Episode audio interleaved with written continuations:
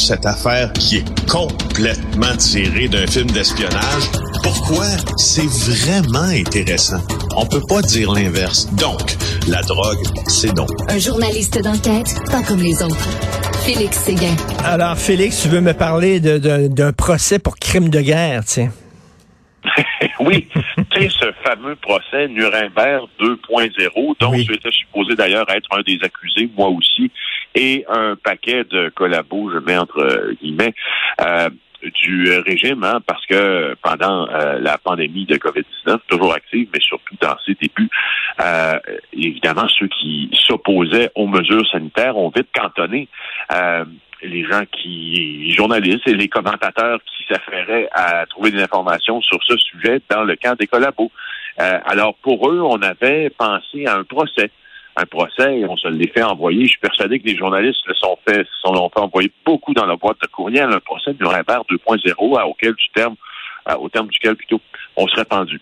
Alors, sache que ce procès-là, ben, il s'est ouvert euh, sans tambour de trompette, mhm. finalement, au début 2022.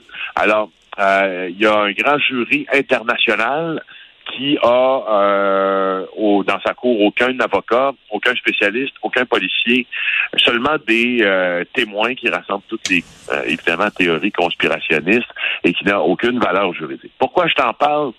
Je t'en parle parce que, aux surprises, l'organisateur du Nuremberg 2.0 se serait accaparé 1,3 million d'euros en dons des complotistes. C'est euh, TF1 qui sort cette information-là.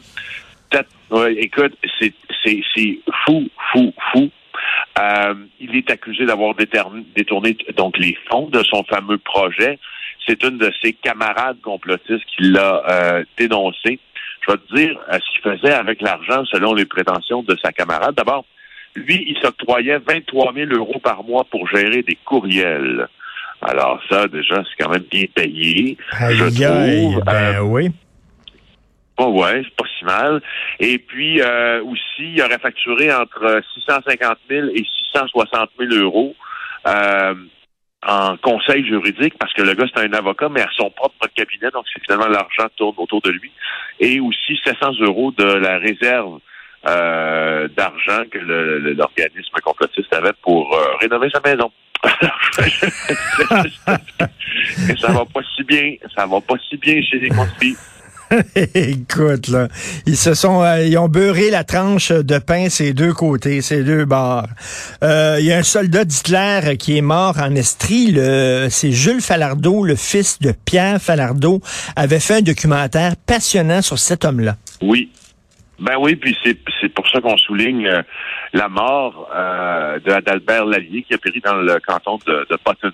Euh, en Estrie. Euh, c'est Erika Aubin qui relate d'ailleurs des grands pages de documentaire de jeu qui était brillant. alors c'est c'est sur le chemin de l'aéroport à Potton. C'est arrivé là, on s'est rendu compte au petit matin dimanche là que l'incendie avait été assez violent. Même des pompiers de, du nord du Vermont sont venus aider à le combattre. Et puis quand l'incendie a été maîtrisé, on a trouvé le corps de M. Lallier. Il avait 97 ans. Euh, d'origine hongroise, il y avait 17 ans, lui, quand il a été euh, enrôlé dans une unité militaire d'élite de l'Allemagne nazie. Il ne voulait pas, a-t-il dit à de nombreuses reprises. Euh, il était opérateur radio, sauf que donc, il a assisté évidemment à toutes les exactions du Reich. Puis ce qui s'est dit après, c'est que je vais redonner et je vais aider euh, les, les, Juifs à pouvoir fuir, puis je vais écrire des livres sur l'Holocauste. Ce qu'il a fait, il est devenu un éminent professeur euh, à l'Université Concordia après avoir fait des études au Canada parce qu'il a immigré ici. Et, euh, et quand on a découvert que qu'il avait été un soldat DSS, ben, il a un peu tout perdu. Alors, euh, il est reclus dans cette ferme-là. Euh, c'est un peu, c'est un peu particulier, Félix, qui a, qui a tout perdu et que l'université l'a laissé tomber parce que là, on s'entend, c'était pas un officier nazi, c'était pas quelqu'un qui a joint le parti par euh, fidélité au Führer ou parce qu'il partageait ses points de vue. il était obligé de, de, de s'enrôler, c'était obligatoire. C'est un Ukrainien, puis il était jeune, c'est comme un, presque un enfant soldat. Là. On lui a dit, toi, il faut que tu rentres dans, dans, dans l'armée allemande c'était pas vraiment son choix. Il y en a eu beaucoup comme ça. Ils étaient pas tous des nazis, les gens qui combattaient dans l'armée allemande. Non, exactement. Puis les cas sont nombreux euh, de, de, soldats qui ont réussi après à aider euh, les Juifs soit à fuir, soit mais mais euh, en tout cas pour l'instant, ce que je voulais dire aussi sur l'incendie, en fait, c'est qu'il y a une enquête de la Sûreté du Québec. On se demande tout le temps, même si ce sont des, des, des comme un vieil homme de 97 ans, est-ce que il a pu, même s'il n'était qu'un soldat, être rattrapé par des gens qui ont? On sait que on sait que l'enquête de la Sûreté du Québec, pour l'instant, pointe vers vraiment un, feu accidentel, mais tout de même, on, on va au fond des choses, en fait. En tout cas, il l'a vu, il l'a vu hein, pendant la guerre, il a vu un de ses, euh, ses acolytes tirer à bout portant euh, sur des juifs, donc il a quand même été témoin d'exactions. Euh, encore des soucis pour Fitzgibbon, le ministre de l'économie était ce matin avec notre collègue Philippe Vincent Foisy. il dit qu'il voit pas aucun problème, il y a plein de garde-fous de toute façon, et puis bon, il vient du milieu des affaires, c'est certain qu'il connaît des gens dans le milieu des affaires, etc. Mais c'est pas la première fois qu'on se pose des questions sur ses accointances à M. Fitzgibbon. Ben non, ben non, mais justement, c'est le clin d'œil que, je voulais faire parce que je sais qu'on a abondamment parlé dès ce matin à Cube Radio euh, de Fitzgibbon, mais je pense que les salles des nouvelles vont devoir avoir un beat Fitzgibbon. Hein, un beat en journalisme, c'est quand tu suis uniquement euh, un sujet ou, euh, ou un autre, que ce soit les transports, soit la santé, l'environnement, etc., la justice. Alors, pense que Fitzgibbon commence à être abonné là.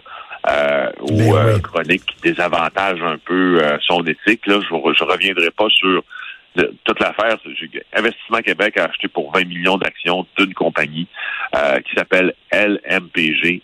Euh, et 75 millions tout dans une ronde de financement avec le, la FTQ. Puis finalement, ben, au moment de la transaction, on se rend compte que l'un des actionnaires et des membres du CA de LMPG, Michel Ringuette, ben, il agissait comme mandataire dans la fiducie sans droit de regard du ministre Fitzgibbon. Alors, mon Dieu, mon Dieu, euh, si tout ça est normal et si tout ça est parfait, euh, dites-moi ce qui est imparfait parce que ça, il y a vraiment, il y a vraiment, euh, et Sylvain Larocque qui fait toujours un travail superbe dans les pages d'argent, et cite bien sûr ce qui, ceux qu'il doit citer, mm. des professeurs de droit, des professeurs d'éthique, et et là, il y a un problème de perception, encore une fois. c'est ça, c'est toujours, euh, tu sais, c'est toujours, euh, il, y a un problème de perception. C'est peut-être pas un conflit d'intérêts, c'est peut-être pas un renvoi d'ascenseur, mais en tout cas, c'est la perception que ça laisse, ça, ça, ça, laisse auprès du public. Et c'est ça qui est désolant. Ben euh, Félix, tu me parles au téléphone. Je ne sais pas si tu es à l'étranger pour un reportage. Tu es tout le temps, toi, en train de bouger,